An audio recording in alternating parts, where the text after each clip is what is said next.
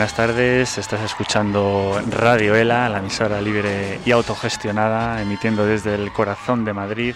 Hoy es viernes 2 eh, de marzo y aquí comienza una nueva edición de La Casa Incendiada en Radio ELA.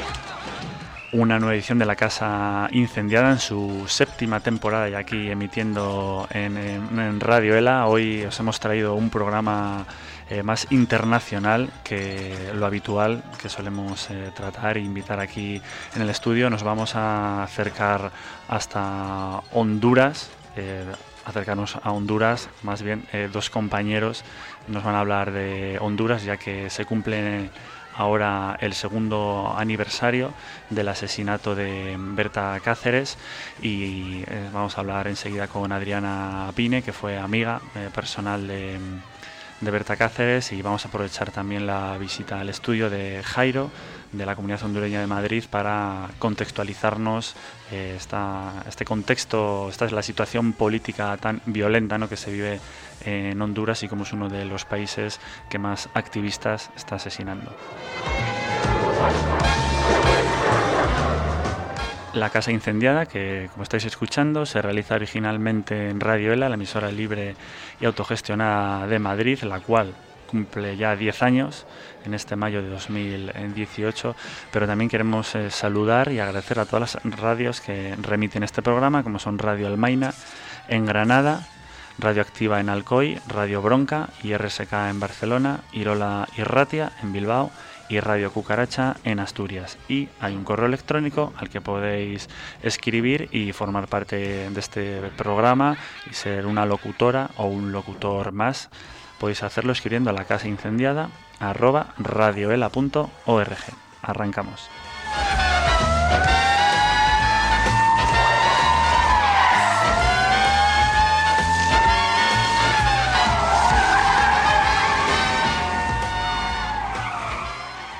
cosmovisiones somos seres surgidos de la tierra, el agua y el maíz. De los ríos somos custodios ancestrales del pueblo lenca, resguardados además por los espíritus de las niñas, que nos enseñan que dar la vida de múltiples formas por la defensa de los ríos es dar la vida para el bien de la humanidad y de este planeta. El copín Caminando con pueblos por su emancipación, ratifica el compromiso de seguir defendiendo el agua, los ríos y nuestros bienes comunes y de la naturaleza, así como nuestros derechos como pueblos. Despertemos, despertemos humanidad, ya no hay tiempo. Nuestras conciencias serán sacudidas por el hecho de estar solo contemplando la autodestrucción basada en la depredación capitalista, racista y patriarcal.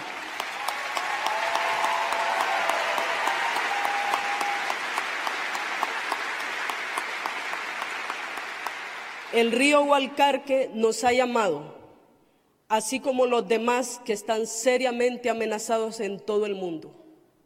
Debemos acudir. La madre tierra militarizada, cercada, envenenada, donde se violan sistemáticamente derechos elementales, nos exige actuar. Juntémonos y sigamos con esperanza defendiendo y cuidando la sangre de la tierra y de sus espíritus.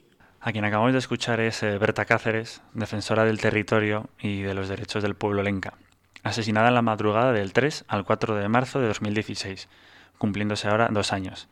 Berta no murió, se multiplicó y para hablarnos de ella tenemos hoy en el estudio de Radio ELA, como decíamos al principio del programa, a Adriana Pine, que fue amiga de Berta y es profesora de antropología de la American University de Washington. Y también tenemos a Jairo, de la comunidad de hondureños en Madrid. Adriana, Jairo, muy buenas y bienvenidos a Radio ELA. Gracias, Mario. Muchas gracias a todo el auditorio que nos escucha. ¿Quién fue Berta Cáceres? Pues Berta Cáceres es una persona eh, mucho más impresionante y compleja, yo creo, que lo que se suele eh, hablar sobre ella ahora, que su imagen, en mi opinión, ha sido bastante blanqueado eh, para enfocar más que nada en su lucha ambientalista.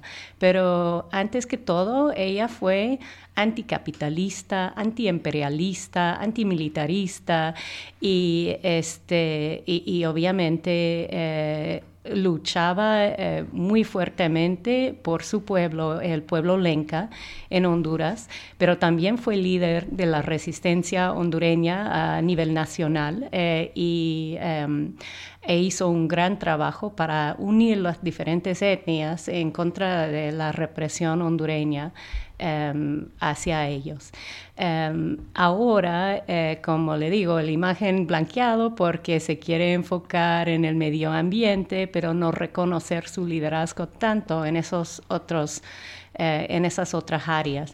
Yo eh, por primera vez conocí a Berta Em, después del golpe de Estado del 28 eh, eh, de junio del 2009, cuando ella era una de las pocas reconocidas líderes mujeres del movimiento em, que, este, que en el cual sí jugó un papel muy fuerte eh, grupos de feministas, pero Berta fue reconocida por su lucha de, pues en ese momento casi 20 años, ahora Copín tiene, creo que está celebrando su 25 eh, aniversario, em, pero ella em, pues eh, después del golpe de Estado fue líder del Frente Nacional de Resistencia Popular y su em, capacidad de organizadora, pues no creo que hay nadie que la iguala este, en Honduras y en, muchos muy pocos otros lugares. Por eso eh, nos sorprendió tanto que se atreviera el gobierno hondureño asesinarla, porque em, realmente es la primera persona de ese perfil internacional y, esas palabras suyas que escuchamos ahorita, que, pusiste, eh, son precisamente del premio Goldman, em, que ganó este, pues poco tiempo antes de su asesinato, eh, recibió el premio en San Francisco, que es un premio internacional em, del medioambientalismo. Entonces, que asesinaran a alguien de su perfil eh, fue una sorpresa para muchos, ah, aunque ya habían asesinado a muchos, muchos activistas y líderes en Honduras. Em, y bueno, hoy día todavía hay total impunidad, eh, no han investigado los autores intelectuales del asesinato. Em, y eso da una clara mensaje a, a, los activistas en Honduras que en cualquier momento este, se puede asesinar con total impunidad a cualquiera de ellos. Nos has hecho ahí un recorrido detallado de Berta como activista, eh, Berta la militante, muy importante, ¿no? Subrayar eso más allá de, del ambientalismo, ¿no? Decías que en 2015 recibió el premio eh, Goldman, un premio ambientalista. Tú que fuiste eh, amiga de Berta, que la, que la conociste, ¿cómo era Berta? Este, pues era una mujer llena de alegría, siempre nos tenía riendo este, y, pues obviamente llena de lucha. Em, en, un momento de crisis mío muy personal, que estaba yo embarazada con mi hija, con una crisis este, de salud, eh, hospitalizada y, que no me dejaron salir, que fue muy eh, en un hospital en San Pedro Sula, en Honduras. Este, eh, pues fue un, momento de desesperación y, de la nada ella se enteró y me llamó y por su formación, que fue más que nada de parte de su madre, una mujer impresionante que también es partera, este, o sea, tomó el tiempo para, para para buscarme todos los contactos que necesitaba para escapar de ese lugar, para sanarme y, para, que, para que mi hija estuviera bien cuando naciera. Este, eso fue el tipo de persona que ella era, o sea, aún para los, eh, los amigos o sea, para cualquier amigo dejara lo que estaba haciendo en el, momento este, para, para, apoyar, para ayudar en los momentos de crisis. O sea, no solo era una líder em, de los movimientos y en contra de la violencia estructural y del imperialismo y todo, sino que ayudaba a cualquier persona en sus momentos de crisis. Y, este, y, esa semilla que ella ha sembrado, que ahora, este, ahora hablan de su siembra y no de su asesinato para dejar claro que, que realmente no se murió, sino que se multiplicó, em, eso... Eh, realmente ha movilizado todo el pueblo lenca, que no antes de, de, su movilización, eh, pues carecía de esa identidad revolucionaria em, a tal grado como lo tiene hoy. O sea, Copín realmente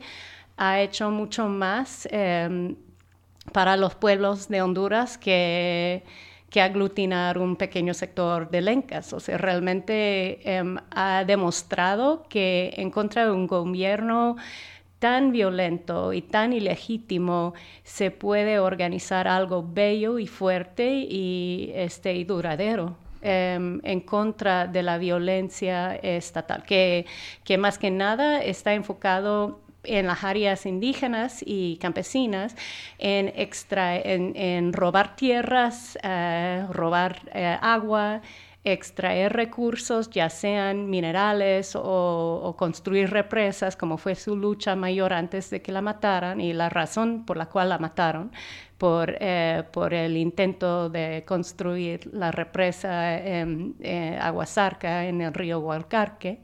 Em, y este, bueno, Sí, o sea, su lucha fue enorme, pero a la vez era una persona tan cariñosa y, este, y, feliz y alegre. Incluso las veces que, pues los muchos meses que andaba eh, escondiéndose eh, porque tenía orden de captura, eso fue unos años antes de su asesinato, eh, tenía orden de, captura porque em, constantemente la criminalizaban, buscaban razones por las cuales criminalizarlas, que eran totalmente ficticias, pero para, para detenerla, porque tenía demasiado poder em, eh, para disminuir los proyectos extractivos del Estado y, de los eh, de las compañías internacionales que explotaban a Honduras y que siguen explotando a Honduras y que COPIN sigue luchando eh, y liderando la lucha en contra de esos proyectos. Precisamente cuando Berta fue asesinada hace dos años era coordinadora del Consejo de Pueblos Indígenas de Honduras, que esto es la COPIN, para que los ah, oyentes lo, entiendan. Eh, cuéntanos un poquito sobre este consejo, sobre la COPIN. Pues la COPIN ha sido algo muy bello en Honduras desde mi perspectiva porque, eh, porque eh, lleva una lucha, o sea, realmente son líderes en la lucha y muchas veces hay una dinámica que la gente en los centros urbanos este, se creen más avanzados, incluso desde la izquierda, en cuanto a su capacidad de enfrentar a los grandes poderes. Em, pero desde los lugares más rurales, del país, esa organización ha tenido una lucha más fuerte y pues y en mucho en, muchas formas más contundente em, que, muchos grupos en, los centros urbanos eh, desde mi perspectiva. Em, y, no solo ha tenido un enfoque sobre los indígenas y el medio ambiente sino que Em, incluye, incorpora una lucha um, antipatriarcal, como mencionó Berta, uh, anti-homofóbico, antimilitarista, antiimperialista, y, y logra incorporar todos, todos esos elementos en todo lo que hacen. Y, pues de, un grupo de indígenas del, del, más pueblo pueblo que se que te puedes imaginar este, que estén realmente liderando esa lucha, eh, pues es algo que impacta bastante sobre los discursos ya em, más hegemónicos de la izquierda de Honduras. Vamos a poner ahora un pequeño audio sobre eh, dos eh, personas que pertenecen a la COPIN allí en Honduras para que los oyentes se acerquen un poquito más a este consejo. Este, vivimos en un momento de una dictadura del supuesto gobierno Juan Orlando Hernández, que es eh, un dictador que han violado la constitución de la República, imponiéndose a la reelección. Como nosotros como COPIN hemos sido perseguidos porque hemos acompañado la lucha en tomas de carretera y muchos compañeros han sido amenazados a muerte, tanto de la organización del COPIN como de otras organizaciones que siempre hemos estado en pie de lucha defendiendo nuestros derechos como COPIN y también que se haga justicia por la muerte de la compañera Berta, la coordinadora del COPIN porque sabemos que lo que realmente significa no es el continuismo de presidente, sino la continuidad de un proyecto de saqueo y de explotación de los que nosotras y nosotros hemos sido directamente afectados con el asesinato de la compañera Berta, de mi mamá, que ya está a punto de cumplir pues dos años de lo que nosotros decimos su siembra, porque ella se ha multiplicado hoy en la resistencia del pueblo hondureño que tan dignamente ha salido a las calles a pesar del miedo, de todas las amenazas, de la persecución, ha salido de manera digna a enfrentarse incluso a las fuerzas de, eh, represivas del Estado y eso, digamos, no es poca cosa. Es ahí donde sabemos que Berta Cáceres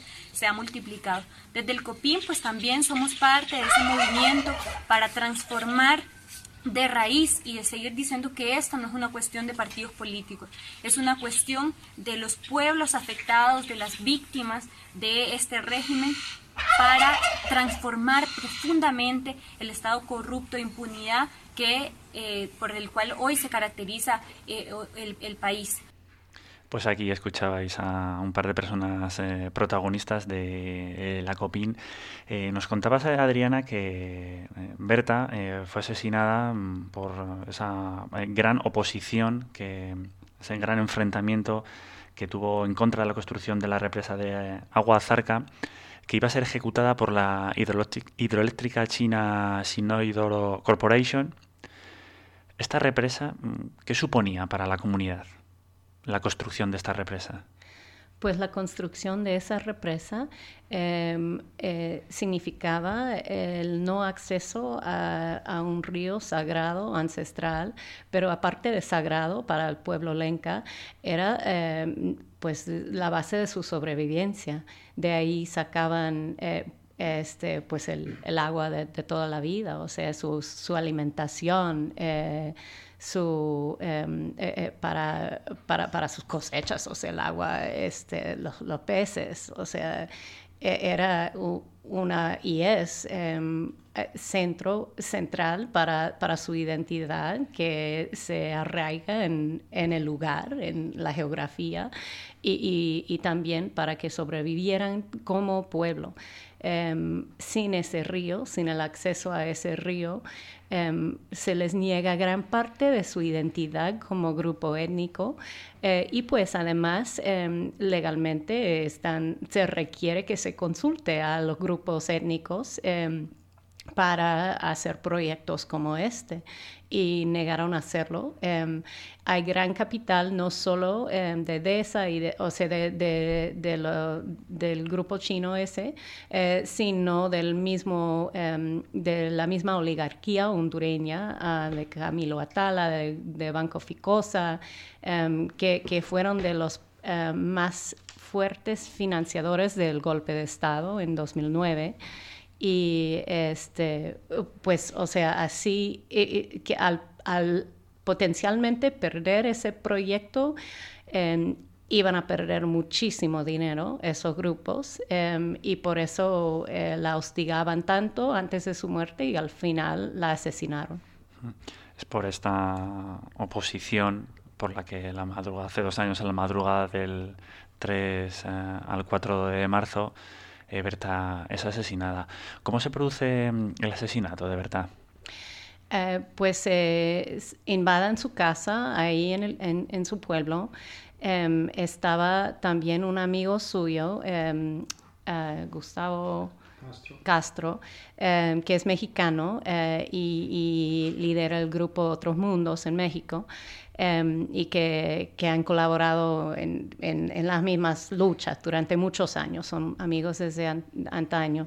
Y este, pues eh, se meten dos o tres hombres armados, em, la disparan. Eh, lo disparan a él también y él se hace muerto, este, pero sobrevivió. Eh, entonces él presenció el asesinato de ella. Em, después em, de asesinarla y, los, los, que la ejecutaron, resulta que por lo menos uno o dos fueron militares, creo y, este, y son los que ahora están acusando de su muerte sin investigar los autores intelectuales del crimen.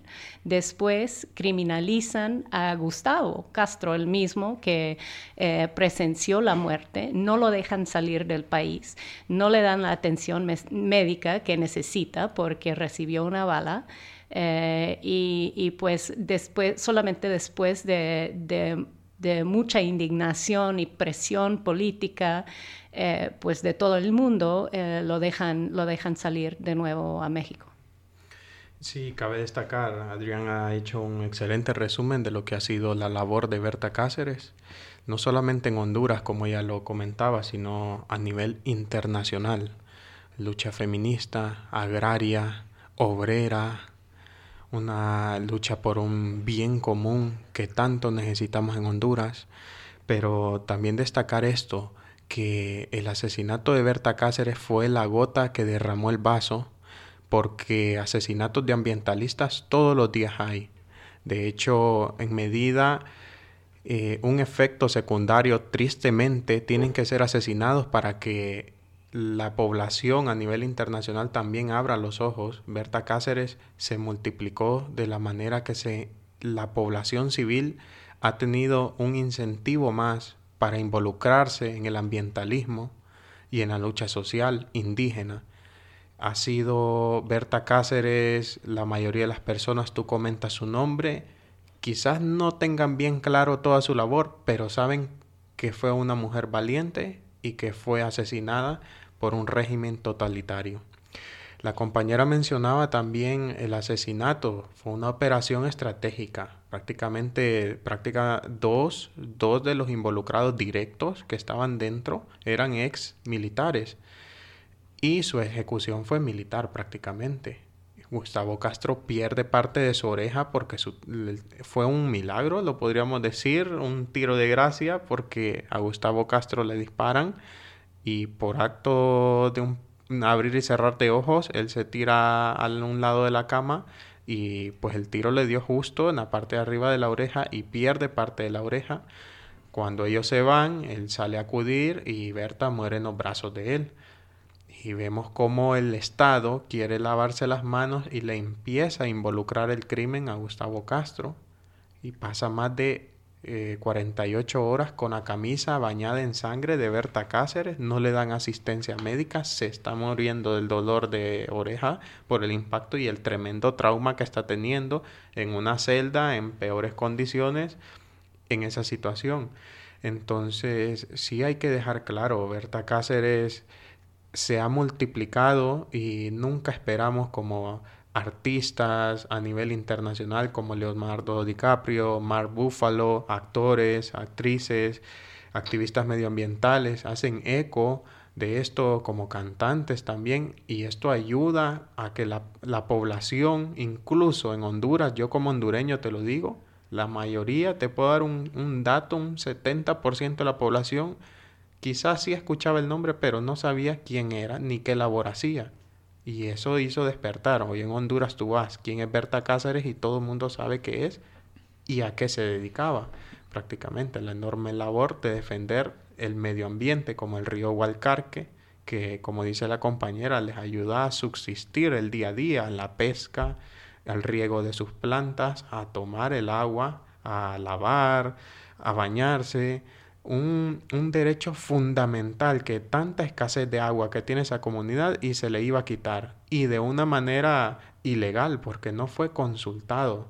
También la concesión habla de que se le tiene que dejar cierto margen. Si esto fuera legal, se le tendría que dejar un gran margen a la población que vive ahí. Y nada de esto se, se estaba cumpliendo porque la construcción iba en popa.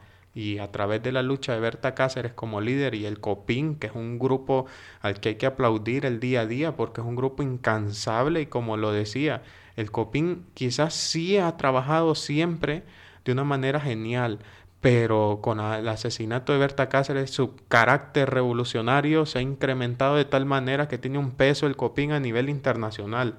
Y esto es bueno, tristemente tiene que ocurrir este tipo de catástrofes como un asesinato para que estas cosas salgan a relucir. Comentabais que mm, dos eh, militares de tres que participaron, o sea que mm, dos personas eran exmilitares de las que participaron en el, asesinato. La investigación sobre el asesinato de Berta, eh, ¿hasta dónde ha llegado? Y, judicialmente, ¿en qué punto está ahora el, el, proceso de esclarecer los hechos del asesinato de Berta? Se han capturado prácticamente tres actores ¿verdad? Que están guardando prisión y la lucha del día a día es que se esclarezca quiénes son los actores intelectuales. Berta había denunciado anteriormente, si es que una mujer tan admirable que le había dicho a su propia hermana de que le iban a asesinar y la hermana le dice, vámonos, deja eso, porque la, el nivel de amenazas se había incrementado. Una mujer que llegó a tener casi 100 amenazas a muerte. Entonces, y se incrementaron. Ella, ella sabía lo que iba a pasar. Y como decimos nosotros en el caliche, no se rajó. Ella se mantuvo firme porque atrás de ella estaba totalmente respaldada por el COPIN y un inmenso grupo indígena. El respaldo está prácticamente estancado. Lo que pasa en Honduras es que se perdió la institucionalidad en el país y lo que hacen es alargar, alargar, alargar. Roberta Cáceres denunció públicamente de que detrás de esos intereses estaba la familia Tala, que son los dueños del Club Deportivo Motagua, Supermercados La Colonia, Tiendas Dionza, eh, Banco Ficosa, que ha salido a relucir en los papeles de Panamá, entre otras cosas. Es una es un monopolio que impera de personas sumamente ricas entonces hasta ahora se está tratando de hacer la fuerza y sin embargo pues agradecer también la lucha que han tenido las hijas de que que te maten tu madre no es cualquier cosa y ellas siguen en pie y cada vez incrementan más la lucha. Porque claro, una cosa es lo que decías, los autores materiales del asesinato pero no son más que sicarios a sueldo. O sea, ¿qué hay detrás de o sea, ¿quién, ¿quién, da la orden y quién paga a esas personas para que asesinen a Berta?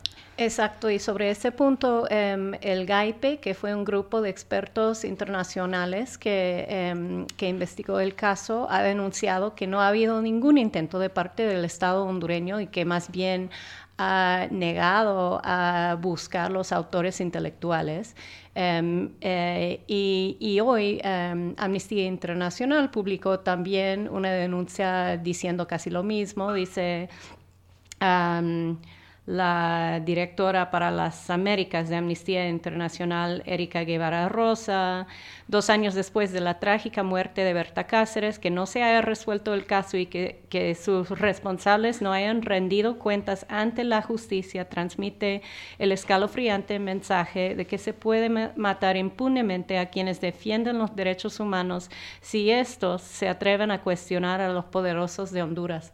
Entonces, eh, los eh, defensores de derechos humanos, la gente de la comunidad internacional solidaria y más que nadie, COPIN y, los hondureños, exigen eh, que investiguen los autores intelectuales, más sin embargo el Estado se niega totalmente a hacerlo. Este documento que presenta el Grupo Internacional de Personas Expertas mm, se llama Represa de Violencia, el plan que asesinó a Berta. Este documento eh, es público, quiere decir, cualquier oyente puede acceder a él eh, para darle un vistazo y, valorar y, ver qué está detrás de este grupo de, personas expertas que investigaron, qué, hay en ese documento.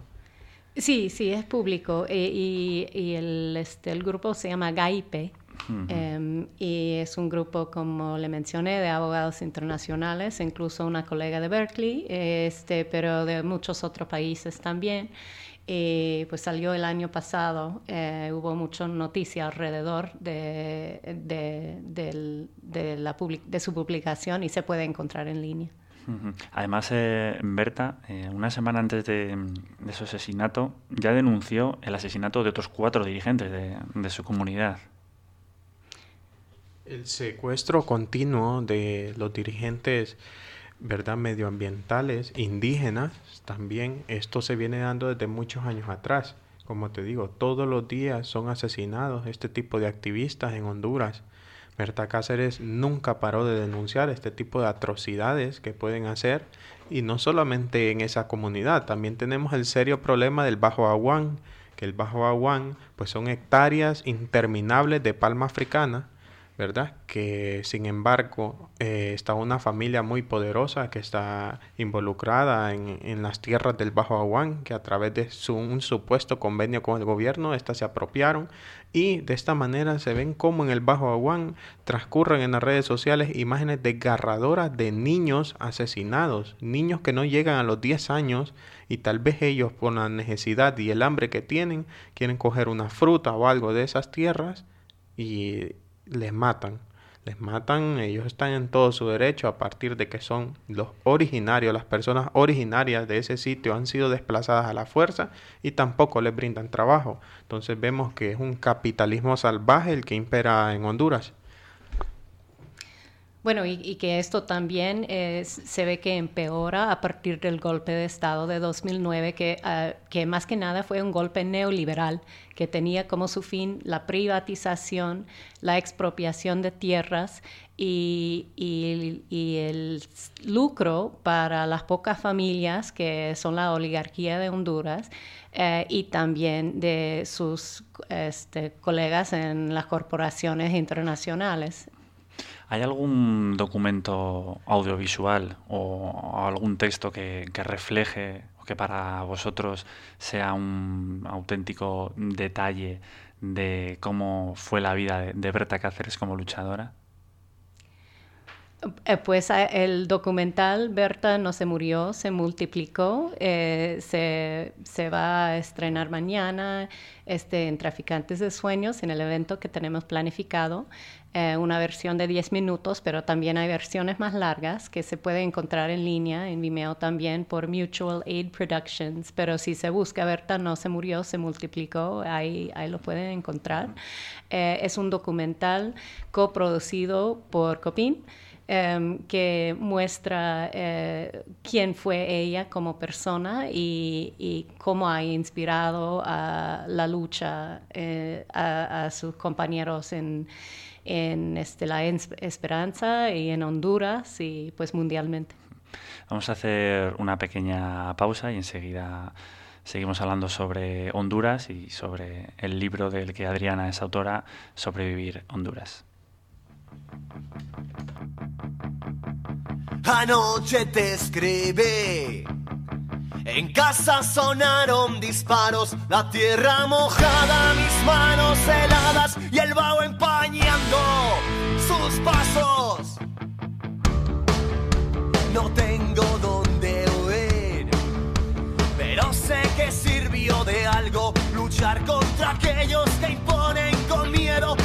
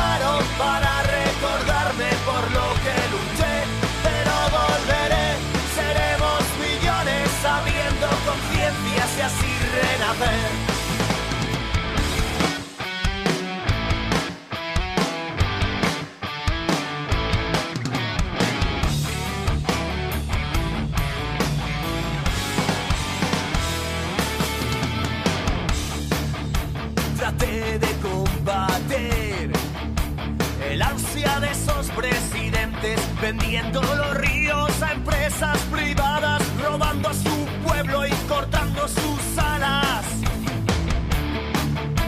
Aunque ya no esté aquí, Dejé mil semillas plantadas, mi tierra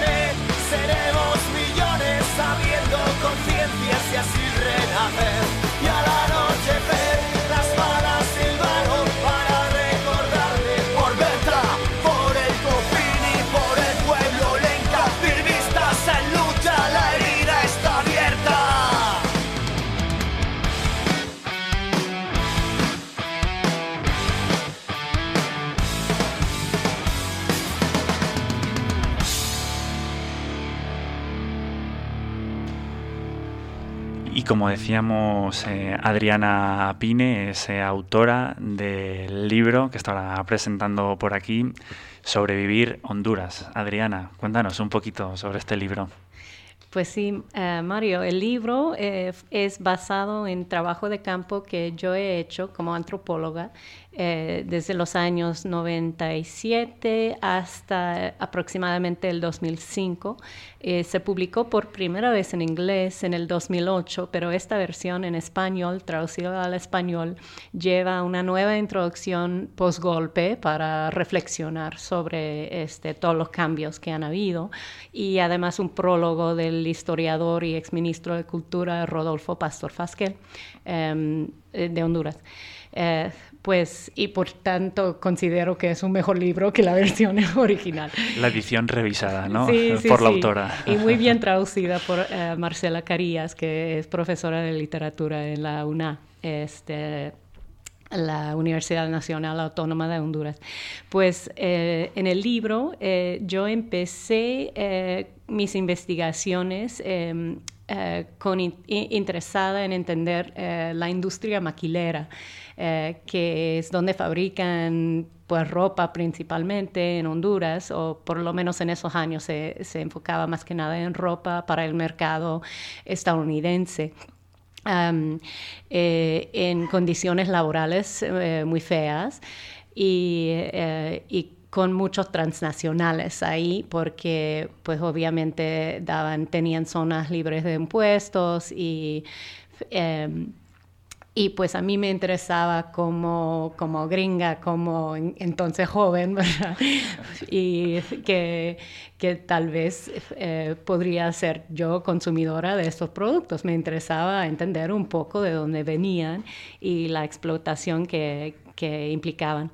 Pues al llegar a Honduras con todas mis preguntas sobre este tema, resultó que la gente pues me contestaban porque yo les preguntaba y porque hay una cierta relación de poder simbólico yo siendo gringo, otra gringa, pero no fue lo que les interesaba más que, eh, más que nada. El tema era de las maras, que son las pandillas, les dicen maras en Honduras, incluso en el 97, que ya hace bastante tiempo, eh, que yo preguntaba algo sobre la, sobre la maquila, me daban una respuesta corta y de inmediato, pero no camines por ahí, que es muy peligroso, que ahí hay maras que te van a violar o te van a hacer cualquier cosa.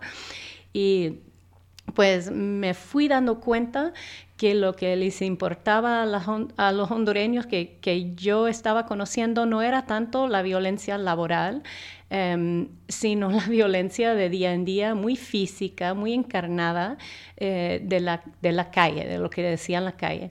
Eh, y más bien esas fábricas donde yo veía mucha explotación eran espacios más seguros porque aunque estaban deshaciendo sus cuerpos eh, en la, la producción de la maquila, eh, pues no corrían riesgo de muerte en estar dentro de las fábricas y también eran espacios simbólicos de modernización porque estaban haciendo los vestimientos de los gringos este, o los canadienses o quien fuera.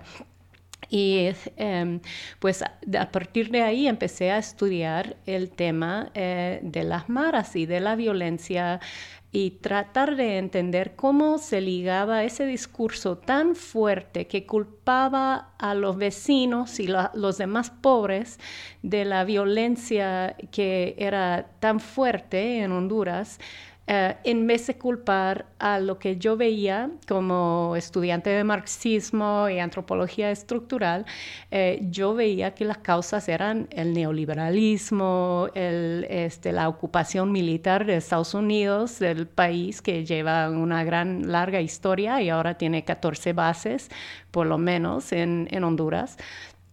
Y este, y, pues eso, el colonialismo que sigue, el imperialismo. Em, eh, eh, y yo me preguntaba, o sea, ¿por qué la gente apoya políticas neoliberales de seguridad que les está matando? Em, en el 2002 eh, llegó Rudo Giuliani, Rudy Giuliani, que fue el alcalde, había sido el alcalde de Nueva York y en Nueva York tuvo fama por su programa de cero tolerancia eh, que fue un programa política de criminalizar a la pobreza. Y criminalizando a la pobreza logró encarcelar a mucha gente eh, de bajos recursos. Eh, hablando de, por ejemplo, este, pues de, vivir en público, o sea, de vivir sin casa llegó a ser un crimen por orinar en la calle, cosas que, la gente que no tiene acceso a, los, los, bienes privados tiene que hacer, trabajar debajo de la mesa, todo eso. Entonces, haciendo eso en Nueva York, pues es cierto que logró, entre comillas, limpiar a Nueva York, criminalizando a los pobres. Eh, pero él después de su tiempo como alcalde eh, se hizo consultor y llegó a consultar para muchos gobiernos de América Latina y también de otros países eh, para llevar esa práctica de cero tolerancia y lo que dicen mano dura en Centroamérica, eh, pues en un contexto de total impunidad como Honduras, eso llegó a ser algo mucho más fuerte que la criminalización de la eh, pobreza y pues yo en el libro argumento que, que llegó a ser un em, genocidio invisible. Porque lo que pasa es que se criminalizó a una demográfica entera, a los jóvenes pobres de Honduras. Em, y en esa época, entre el, 97 y el 2005 aproximadamente, o sea, se fueron asesinados muchos miles de, jóvenes eh, por escuadrones de muerte reactivados de los 80. Em, que en los 80 fueron entrenados por la CIA bajo eh, la vista de John Negroponte, que ha tenido muchos cargos muy importantes en el gobierno estadounidense en los últimos años. Eh, pues entonces yo, eh, lo que pasa es que esa gente estaban en una limpieza de calles, eso fue la, palabra común que usaban, la, forma común que, describían lo que hacían al matar tanta joven. Eh, hubo total impunidad por esos asesinatos y la gente, incluso los vecinos de la gente que, fueron asesinados, em, llegaron no a preguntar quién lo asesinó, sino qué hizo para ser asesinado. O sea, fue una culpabilización al, más vulnerable, brutal, y aunque sus propios hijos fueran disparados, no cambiaban eh, la teoría de que la limpieza de calle era necesario porque había tanta violencia que algo había que hacer. Esta violencia de la que nos venís hablando mm, en Honduras, eh, o sea, ¿por qué Honduras es uno de los países eh, más eh, donde más violencia hay? ¿Y qué, genera toda esta violencia en Honduras? pues mira, Honduras... Es una pregunta amplia. Sí, sí, sí, sí. Es una pregunta muy amplia, pero yo lo erradico. Yo digo que también la solución podría ser fácil. Honduras carece de pues de tanta seguridad es porque se invierte muy poco en, en educación. De hecho, reducen el presupuesto para educación y para medicina y aumentan las armas. Y la, este es un ejercicio prácticamente matemático. Si combates la violencia con violencia, vas a tener como resultado violencia. Y es lo que pasa. Vienen, asesinan a un marero, ese marero tiene un hermano, tiene un familiar y este busca venganza y esto sigue y la cadena, y como lo ve la compañera desde el 97, esto sigue y sigue y sigue y sigue y se incrementa cada vez más. Y a través de las políticas neoliberales, pues que, que se empezaron a fuercear cuando estaba de presidente Callejas, que está requerido en Estados Unidos, ¿verdad? Que prácticamente una extradición se empezaron a fuerzar en ese tiempo y desde, desde entonces en Honduras se bajan los presupuestos de educación y se incrementan los de las armas, como ha sido este gobierno totalitario de Juan Orlando Hernández. Entonces, yo vengo de una de las ciudades más peligrosas del mundo, como San Pedro Sula, donde radican las pandillas más peligrosas, donde tenemos índices de violencia más altos y que el país no está en guerra de 15 a 20 asesinatos diarios donde el gobierno ha tratado de ocultar estas cifras para que a nivel internacional crean de que Honduras en realidad es el eslogan del presidente, Honduras está cambiando, pero no es así. En este caso, tú vas, tú te subes a un autobús, todos los taxis y todos los autobuses en Honduras pagan impuesto de guerra a las maras. Incluso la empresa privada, la empresa privada paga impuesto de guerra. Puedo decir, hay una, una comercializadora que venden de todo tipo de herramientas industriales, ¿verdad? Y llegan a la semana a traer 30 millones de lempiras y se les entrega en cheque y suben a la oficina, se les firma y se les entrega. La Coca-Cola, el centro de depósito, un centro de depósito en Honduras para que los oyentes entiendan. Un centro de depósito es donde, como quien dice, la bodega, los supermercados llegan ahí, compran cajas y cajas de Coca-Cola y eso lo revenden en sus negocios. Pues el, el, centro más grande de distribución de la zona norte le pertenece a la Mara 18. Porque la Coca-Cola no le paga en lempiras, le paga en producto. Pero la Coca-Cola paga impuesto de guerra. Entonces, imagínate cómo estamos. Si pagan las grandes multinacionales, pagan también los pequeños, los que tienen apenas lo que les llaman ahí una pulpería, que viene siendo como un chino miniatura o cosas así, incluso le cobran a las escuelas, le cobran impuestos a las escuelas. los mareros se han tomado las escuelas. Entonces se vive en una situación de guerra, de un estado de sitio que la misma sociedad ha creado a través de las maras, ¿verdad? Donde se ve que están perfectamente organizados, donde vemos ese estereotipo de que usaban pantalones flojos, camisas flojas, eso se extinguió.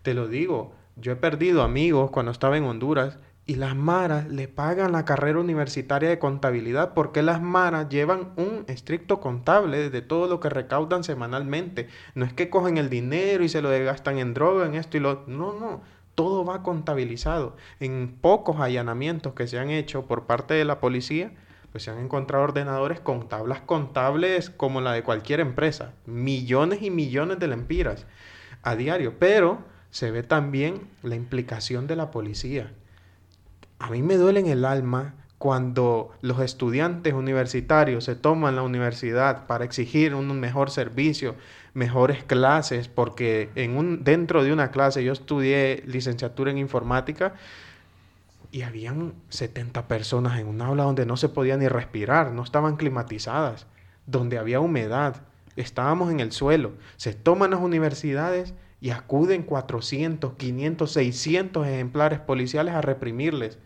nunca han entrado a una colonia de conflicto a capturar delincuentes. Jamás, jamás, nunca. La policía se ve claramente de que está confabulada con ellos. Las maras le hacen el trabajo sucio a los políticos. Tienen que asesinar a alguien que no está con ellos, como el caso de Berta Cáceres contratan sicarios a sueldo. Sicarios a sueldo, yo recuerdo cuando tenía alrededor de 15, 14 años, se manejaban que estaba la tarifa en 5 mil empiras, que era alrededor de 200 dólares, 250 dólares. Ha bajado a tal manera que con 100 dólares tú puedes asesinar a alguien en Honduras. Y lo peor de todo es que lo hace un niño de 13 años. De 13 años hay sicarios en Honduras. Entonces aquí se ve también el claro, la clara visión de los medios internacionales de descomunicación, tendríamos que decirlo, cómo callan ante esto. Esto lo hemos denunciado, luego vamos a hablar sobre la crisis en Honduras política, cómo han callado todo este tipo de cosas. Y yo les he dicho en todos los espacios como este, que quiero agradecerte porque es una apertura, decirles, son unos hipócritas porque solamente los muertos de ciertos países que casualmente siempre tienen petróleo, eso sí les dan importancia, y los muertos de Honduras no tienen el mismo peso. Otro de los factores que se analiza en este libro, en Sobrevivir Honduras, es el papel de la Iglesia en la asimilación de esta violencia. ¿Qué papel juega la Iglesia en este escenario? Eh, bueno, eh, tiene un papel importante eh, ideológico en cuanto al neoliberalismo, que la iglesia evangélica más que nada, pero también la católica en ciertos sectores, pero los sectores más poderosos de la católica, que es el Opus Dei, em, tienen una visión muy individualista en cuanto a la responsabilidad para la victimización que vive la gente. Eh, entonces, eh, eh, incita a la gente a culparse a sí misma si tiene algún problema. O sea, si, si eh, eh ah, ¿cómo se dice? Regaña a la gente si van de huelga, por ejemplo. Pastores como Evelio Reyes, que es de los más poderosos, tengo ejemplos en el libro, em, del, eh, hablando sobre eh, sobre pues la mala ética, del mal moral de la gente que se va de huelga, porque si fuera como un país avanzado como Japón o Estados Unidos o Alemania, estarían trabajando y trabajando, se saquen para adelante, ignorando obviamente por total el colonialismo, el imperialismo, etc. Em, también muy como el, gobierno, eh, los religiosos eh, echan la culpa de la violencia a las maras eh, sin contexto, que eso es muy importante. O sea, lo que estaba diciendo Jairo, creo que hay que destacar que sin el apoyo del Estado, las maras no tendrían el poder que tienen. Este, están totalmente confabulados, la policía recibe gran parte de, esos impuestos de guerra y además el origen de las maras está en eh, las guerras imperialistas de Estados Unidos en los 80, que los, jóvenes eh, en El Salvador que tuvieron que irse por una guerra eh, en ese país donde el gobierno de Estados Unidos eh, un millón de dólares diario durante años, eh, huyeron a Los Ángeles, se formaron pandillas y luego fueron deportados a, eh, o sea, todos los centroamericanos de esa región, o sea, muchos de ellos, a sus países de origen, pero que nunca habían conocido, que muchas no conocían si, ni, ni siquiera no sabían hablar español y formaron las maras ahí. Entonces es un producto directo de la violencia estadounidense que se forma en esos grupos juveniles que a veces eh, hacen actos criminales y algunas de sus funciones son simplemente para tener pues eh, protección entre ellos y, este, y amistad. Em, eh, entonces las iglesias eh, hablan mucho de la mala moral de las maras, de la gente que comete violencia em, de calle, pero hablan muy poco de la violencia estructural em, que lleva, que, realmente es, eh, tiene un factor mucho más que causa toda esa violencia de calle. Ante este escenario, ¿qué movimientos hay que luchan contra esta violencia o que se oponen? ¿O qué movimientos insurgentes existen ahora mismo en Honduras? Hemos hablado de COPIN. ¿Qué otros eh, grupos? Eh, pues en ese contexto es importante hablar de, las elecciones del 2017 y, la alianza opositora que se ha construido a, este, a través de muchos años, o sea, desde el golpe con el Frente Nacional de Resistencia Popular, luego se formó el Partido Libre de Libertad y Refundación y en esta última elección Libre se unió con otros pequeños partidos políticos para formar la alianza de la oposición a la dictadura. Y pues no sé si Jairo quieres hablar sobre eso Sí, así es. Como vemos, vemos un historial ya pasando al contexto electoral desde el 2013 en la campaña de Xiomara Castro, que es la esposa de Manuel Zelaya, el derrocado presidente en el 2009 pues se vienen viendo este historial de fraudes electorales que Honduras, Honduras ha tenido. En ese momento se mete el requerimiento, se impugnan las, elecciones y hasta el son de hoy el tribunal no ha dicho nada. Entonces se le decía, pero es que denuncien en su país, decía la representante de negocios de, Estados Unidos en Honduras, porque embajador no tenemos más, hace más de un año, se fue a trabajar con Donald Trump y, y, no tenemos embajador, entonces ha quedado la representante de negocios, bueno, que, que más, que lo que hacen son negocios en nuestro país. Y dijo eso, pues pongan las denuncias, todas las denuncias se, se, hacen, pero en Honduras nunca se dice nada por esta pérdida de institucionalidad. Luego se hace el fallo donde se anula el artículo en la Constitución 239, donde se aprueba la reelección ilegal de Juan Orlando Hernández en Honduras, porque la reelección no estaba permitida en nuestro país, ¿verdad? Sin consultarle al pueblo. Entonces ahí vemos la clara hipocresía de la clase política en Honduras, donde lo que antes era malo, hoy es bueno. Porque a Celaya iba a ser una consulta popular y nunca se habló de reelección, nunca se habló de repetir elecciones, simplemente se apoyaba pues lo que era la constituyente. Y se le tachó de que se iba a quedar en el país y las típicas prácticas que siempre ejercen estos medios de derecha, donde decían que se iban a comer los niños, que íbamos a hacer Cuba. Y no sé con cómo es que lo predican, porque Honduras tiene peores índices que Venezuela, peores índices que Cuba. Entonces, ¿a qué le tenemos miedo? A la prosperidad, lo podría decir yo. Le tenemos que tener miedo a la prosperidad. Luego nos vamos a elecciones.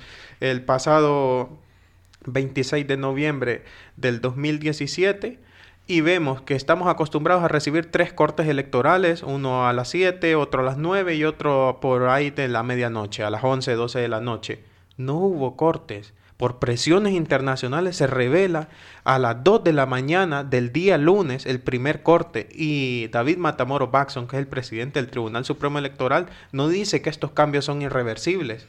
Cuando llevamos un cinco puntos arriba del candidato eh, oficialista Juan Orlando Hernández, Salvador Narrala llevaba cinco puntos arriba durante se habían escrutado más del 58% de las actas que de las actas de las principales ciudades del país solamente quedaban las áreas rurales, las áreas rurales como el departamento del Empira. Hay un dato muy importante, fíjate que en Honduras se acostumbra el abstencionismo político, votan la mitad. En Tegucigalpa se habilitaron 1.2 millones de personas para votar y solamente fueron 600 mil. Índices claros que venimos desde mucho tiempo, no en estas elecciones, desde mucho tiempo. Siempre está votando la mitad de los que se convocan a ejercer el voto. Y la Empira, que para empezar es el departamento de Juan Orlando Hernández, es el departamento más pobre del país. El nivel de infraestructura es carente, es carente, parece el lejano oeste. Una casa te la encuentras en 30 minutos. Los niños tienen que viajar en todo tipo de medios para llegar a la escuela si es que van a la escuela, ¿verdad? Y resulta que votan más personas en la Empira que en Tegucigalpa. Algo increíble. Entonces, a las 2 de la mañana se hace el primer corte, la gente empieza a sospechar, pero vemos claro que es una tendencia irreversible y pues que nunca nos imaginamos que iban a hacer esta barbarie. El día lunes despacharon a todas las personas esa misma madrugada del Tribunal Supremo Electoral y aquí hay un dato que tenemos que entender el fraude electoral en Honduras se venció de cierta manera, porque en Honduras tú vas a, votar, te están ofreciendo dinero en las escuelas, los miembros de la mesa electoral todos pertenecen al Partido Nacional, aunque representen pequeños partidos que aquí en España le llaman partidos bonsai, partidos pequeños que han, han sido creados con ese mismo fin. Bueno, se vence ese fraude porque la alianza de oposición contra la dictadura, apoyada por grupos también eh, medioambientales, también como, como Ofrané, se le dice al pueblo y se le dice que tienen que salir a votar masivamente y la gente hizo caso. A las 4 de la tarde dejaron las urnas y de esta manera, de esta manera se vence dentro de lo que cabe el fraude electoral, pero hay un dato que nunca lo tenemos que olvidar. En Honduras se secuestró el proceso electoral porque tuvimos más de 10 horas con un sistema informático caído, sin transmisión de datos y cuando el sistema vuelve, la balanza apunta a otro lado, que era Juan Orlando Hernández. Nos estamos quedando sin tiempo, pero sí que queremos dejaros eh, para que brevemente una última reflexión, tanto Adriana como Jairo antes de, despedir, eh, un minuto de, onda libre para que comentéis aquello que creéis que es importante y que, no queda ahí en el aire. Bueno, muchas gracias Mario. Sí, eh, es muy importante mencionar que desde las elecciones se han confirmado 38 asesinados políticos eh, en ese tiempo por parte de la policía militar y la policía y los militares, eh, que son diferentes como una, sopa de alfabeto de militares que tienen ahí en Honduras. Em, además, eh, más de 27 presos políticos, incluso Edwin Robelo Espinal, un amigo mío que, este, cuyo esposa fue asesinada este, en, en el 2009 en las protestas en contra del golpe y quien ha tenido muchos amigos asesinados y que es un líder de, eh, de la FNRP y también de la organización comunitaria eh, y fue gran amigo y ayudante de Berta Cáceres. Ahora lo tienen en la Tolva, que es una cárcel de máxima seguridad y la mayoría de los demás 27 presos políticos confirmados, seguro que hay mucho más, también están en cárceles nuevas de máxima seguridad construidas con la ayuda estadounidense de Israel y, de, algunos otros lugares, eh, que es un nuevo modelo carcelario eh, y, es tortura porque los tienen eh, en solitario. Entonces, pues es una situación de dictadura y violencia sin precedente, mucho peor que los años 80 y realmente la, la comunidad hondureña requiere de la solidaridad internacional, requiere que se presione en contra del gobierno para que salten suelten esos presos políticos y para que haya justicia para los asesinados. Eh, listo, primeramente pues agradecer este espacio, nuevamente reiterar, estos espacios son tan importantes para saberlos aprovechar y llevar la voz y el conocimiento a otros destinos.